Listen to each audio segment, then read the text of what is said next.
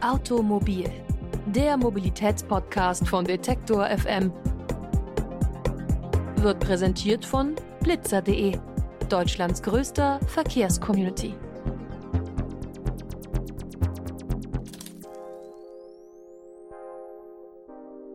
Und damit herzlich willkommen zu einer neuen Ausgabe von Automobil, dem Mobilitätspodcast von Detektor FM. In der vergangenen Woche haben wir über Nachtzüge gesprochen. Dieses Mal wechseln wir das Fortbewegungsmittel und schauen uns eine Technologie an, die den Straßenverkehr der Zukunft verändern könnte. Wasserstoff soll wichtiger werden. Das ist zumindest das Signal der Bundesregierung, die Mitte 2020 eine eigene erste Wasserstoffstrategie für Deutschland vorgestellt hat. Damit ist sie übrigens nicht alleine. Zahlreiche Bundesländer, allen voran Nordrhein-Westfalen, scheinen auf den Wasserstoff als Wundermittel der Zukunft gestoßen zu sein. Umweltfreundlicher und nachhaltiger, so wird Wasserstoff dann gerne angepriesen. Auch im Verkehr könnte er so eine größere Rolle spielen, etwa als Kraftstoff für Pkw, Busse oder Lastwagen. Doch ganz so umweltfreundlich ist die Nutzung von Wasserstoff nicht in allen Fällen welches Potenzial er dennoch als Kraftstoff bieten könnte und wie wir uns im Wirrwarr der politischen Vorstellungen zu dem Thema zurechtfinden können. Darüber spreche ich heute mit Thorsten Koska. Er ist Co-Leiter des Forschungsbereichs Mobilität und Verkehrswende am Wuppertal Institut für Klima, Umwelt und Energie. Hallo, Herr Koska. Hallo.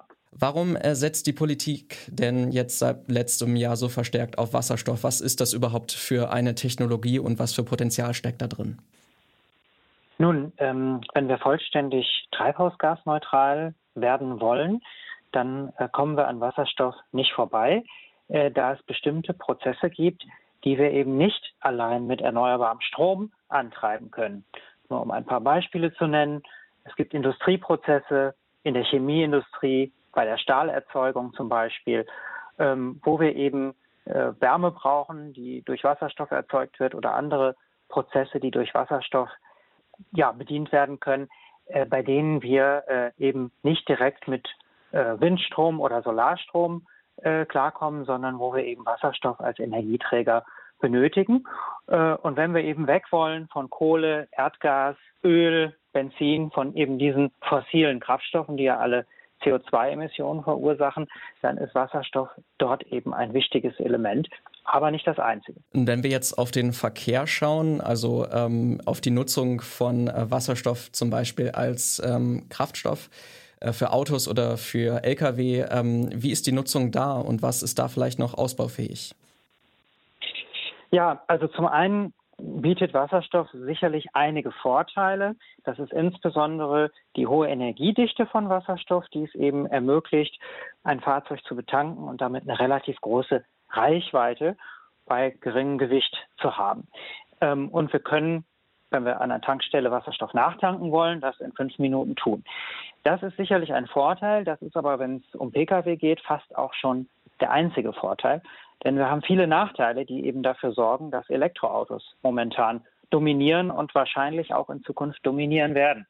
Ein ganz entscheidender Punkt ist dabei, die Energieeffizienz von Wasserstoff. Denn der Wasserstoff fällt nicht vom Himmel, sondern muss erst erzeugt werden. Und wenn wir es tatsächlich grün machen wollen, dann wird der Wasserstoff aus erneuerbarem Strom erzeugt mittels Elektrolyse, wo also der Strom genutzt wird, um Wasser in äh, Wasserstoff und Sauerstoff aufzuspalten. Und diesen dort gewonnenen Wasserstoff setzen wir dann eben in den Brennstoffzellen der Fahrzeuge ein, wo er wieder zurück in Strom verwandelt wird, womit das Auto dann angetrieben wird. Das heißt also zum einen, ein Wasserstoffauto ist auch ein Elektroauto, nur dass es seine Elektrizität aus dem Wasserstoff bezieht. Und wir sehen, wir haben hier ein paar Umwandlungsschritte. Diese Umwandlungsschritte, erst von Strom in Wasserstoff, dann von Wasserstoff wieder in Strom und dann in Bewegungsenergie, die kostet eben auch Energieeffizienz. Und so hat ein Elektroauto einen Wirkungsgrad insgesamt in der Gesamtkette von der Stromerzeugung äh, ja, bis zum Rad auf der Straße von 70 bis 90 Prozent, ein Wasserstoffauto aber nur von 25 bis 35 Prozent. Da haben wir einen Faktor, je nach Ausprägung, Faktor zwei bis drei drin. Das heißt, kurz gesagt, wenn ich eine ganze Flotte äh, Fahrzeuge mit Wasserstoff statt mit äh, batterieelektrischen Autos betreiben wollte, dann bräuchte ich halt zwei bis dreimal so viel Windräder und Solarzellen. Und das bedeutet nicht nur den Aufwand, sondern natürlich auch die damit verbundenen Kosten. Das ist sicherlich das gewichtigste Argument, ähm, was dafür aus ökologischer Perspektive auch dafür spricht, eher auf E-Autos als auf Wasserstoffautos zu setzen. Jetzt haben Sie ja gerade schon den äh, grünen Wasserstoff einmal angesprochen. Es gibt aber ja auch noch blauen und soweit ich weiß auch grauen. Können Sie noch mal den Unterschied machen und erklären, wie man das erkennen kann, was für ein Wasserstoff dort eigentlich verwendet wird? Ja, also ähm, der grüne Wasserstoff, ähm, habe ich gerade schon erzählt, wiederhergestellt wird eben aus erneuerbarem Strom und dann mittels Elektrolyse. Ähm, allerdings ist das heute noch nicht das dominierende Verfahren, weil das recht teuer ist äh, und wir eben das großtechnisch noch gar nicht äh, überall so vorliegen haben, sondern eher in Erprobungsstadium. Das, was wie Wasserstoff bisher hergestellt wird, dann nimmt man Kohlenwasserstoffe, zum Beispiel Erdgas, und spaltet da den Wasserstoff ab. Da bleibt irgendwie Kohlenstoff übrig und der verfliegt dann entweder und damit haben wir dann, oder wird auch verbrannt, oder er wird eingelagert. Und das unterscheidet dann eben grauen Wasserstoff äh, von blauem Wasserstoff zum Beispiel. Bei dem äh, grauen Wasserstoff ist es so, dass wir mittels Dampfreformierung des, den Wasserstoff aus Erdgas gewinnen ähm, und wir aber den Kohlenstoff nicht auffangen, während wir beim blauen Wasserstoff das entstehende CO2 abscheiden und dann lagern können, zumindest potenziell. Ähm, weshalb der blaue Wasserstoff energetisch und auch aus der Klimaperspektive sinnvoll ist als grauer Wasserstoff. Und dann gibt es auch noch den türkisen Wasserstoff. Da wird dann diese Abscheidung des Kohlenstoffs mittels Pyrolyse in fester Form vorgenommen. Da ist dann die Lagerung etwas leichter möglich. Natürlich darf man diesen Kohlenstoff, der dann da übrig bleibt, nicht auch wieder verbrennen, sondern muss ihn dann tatsächlich einlagern, wenn wir einen Klimavorteil haben wollen.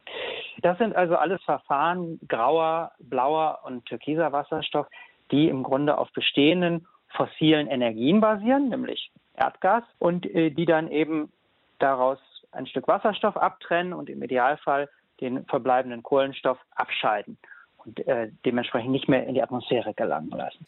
Wie kann man denn dafür sorgen, dass der Wasserstoff, der dann vielleicht für die Mobilität der Zukunft verwendet wird, äh, auch wirklich grün ist? Also muss es da neue Großprojekte geben oder wie kann das gewährleistet werden? Ja, also das, was äh, tatsächlich passieren muss, ist, dass wir massive Investitionen in die grüne Wasserstoffproduktion brauchen, also in Elektrolyseure, die im großtechnischen Stil die Herstellung grünen Wasserstoffs ermöglichen und die dann auch durch die großtechnischen Anlagen eben ermöglichen, dass es günstiger wird, als es heute ist. Äh, und da sieht die Wasserstoffstrategie der Bundesregierung durchaus auch vor, dass in diese Richtung gegangen wird.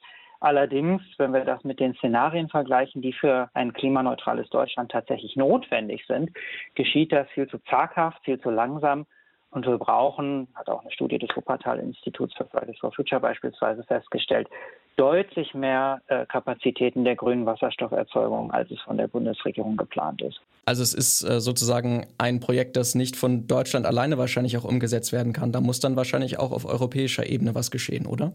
Das geschieht sicherlich auch international und äh, es ist ja sowieso die Diskussion, wo bekommen wir diese Mengen an Wasserstoff, die wir für die verschiedenen Sektoren brauchen, eigentlich her? In der eigenen Herstellung bedeutet es, dass wir hier entsprechend erstmal erneuerbare Energie ausbauen, weil es sind ja nicht nur die Umwandlungsanlagen, die wir brauchen, also die Elektrolyseure, sondern auch die Photovoltaikanlagen und die Windkraftanlagen, die überhaupt erstmal den erneuerbaren Strom zur Verfügung stellen, aus dem wir dann den Wasserstoff machen können. Und da wir ja heute noch für unseren Energieverbrauch zu einem Teil auf fossile Energie angewiesen sind, äh, dürfte es also schwerfallen, sehr große Mengen an Wasserstoff schnell herzustellen, allein mit inländischem Strom, sodass es also auch die Diskussion im Importe gibt, insbesondere natürlich aus den äh, Ländern des Nahen und Mittleren Ostens, in denen es günstig ist, äh, Photovoltaikanlagen aufzubauen mit hoher Energieausbeute und dann eben das Modell, im Grunde wir importieren kein Öl oder Erdgas mehr, sondern wir importieren erneuerbar hergestellten Wasserstoff. Das ist natürlich auch nur nachhaltig, wenn dort in diesen Ländern dann die Energiesysteme 100 Prozent erneuerbar sind, weil sonst äh, haben wir nur einen Verschiebebahnhof von fossilem Strom von einem ins andere Land. Das bedeutet natürlich jetzt, dass noch einige oder viele Investitionen getroffen werden müssen, damit das überhaupt ähm, nachhaltig und umweltfreundlich ist, den Wasserstoff in großer Menge dann zu nutzen in Zukunft. Was glauben Sie, was ist Ihre Prognose? Wie wird äh, Wasserstoff und die Nutzung des Wasserstoffs auch im Verkehr sich in den nächsten zehn Jahren verändern? Das hängt sehr stark von politischen Weichenstellungen ab. Also ich äh, kann schwer prognostizieren, wenn wir uns Szenarien angucken, wo also Forschungsinstitute hergehen und sagen, das sind mögliche Entwicklungen Entwicklungspfade, dann sehen wir da ganz unterschiedliche mögliche Entwicklungspfade für den Verkehr. Es gibt also tatsächlich, ich glaube, es ist unstrittig, dass wir Wasserstoff an den Stellen brauchen, die ich gerade schon genannt habe, in der Industrie, bei Industrieprozessen. Da kommen wir an Wasserstoff nicht vorbei. Im Güterverkehr sehen sehr viele auch eine, eine, hohe Bedeutung von Wasserstoff. Das bedeutet insbesondere im Schiffsverkehr, wo wir synthetische Kraftstoffe, aber auch direkte Wasserstoff, Brennstoffzellen sehen werden. Im Luftverkehr sehen wir was Ähnliches, wo wir ja auch mit batterieelektrischen Flugzeugen nicht weit kommen, sondern wir entweder auf Brennstoffzelle oder eben auf synthetische Kraftstoffe, die dann auch auf Basis von Wasserstoff hergestellt werden, in diese Richtung gehen. Und bei Lkw, da gibt es aktuell noch eine Diskussion. Es sind Prototypen in der Entwicklung. Also nein, die Prototypen sind da, die Serienfahrzeuge sind in der Entwicklung. Wir werden dort also in den nächsten äh, fünf Jahren sicherlich auch zunehmend äh, Brennstoffzellen, Lkw auf der Straße sehen.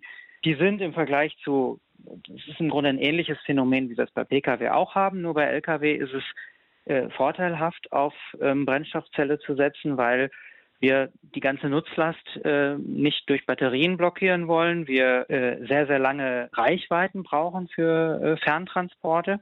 Aber wir immer noch das Problem haben, dass Brennstoffzellenfahrzeuge teuer sind. Deshalb gibt es also auch äh, Prognosen, die eher davon ausgehen, dass man auch aus volkswirtschaftlicher Perspektive setzen sollte auf Oberleitungs-Lkw, die also eine relativ kleine Batterie haben, die nicht die ganze Strecke mit Batterie fahren, sondern die dann einen Stromabnehmer über der Autobahn nutzen.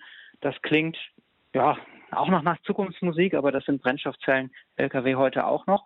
Und welchen Mix diese verschiedenen Technologien haben werden, ob wir also mit batterieelektrischen Lkw fahren, ob wir mit Brennstoffzellen fahren oder ob wir mit Stromabnehmer fahren werden, äh, das hängt sehr stark davon ab, wie politisch die Weichen gestellt werden.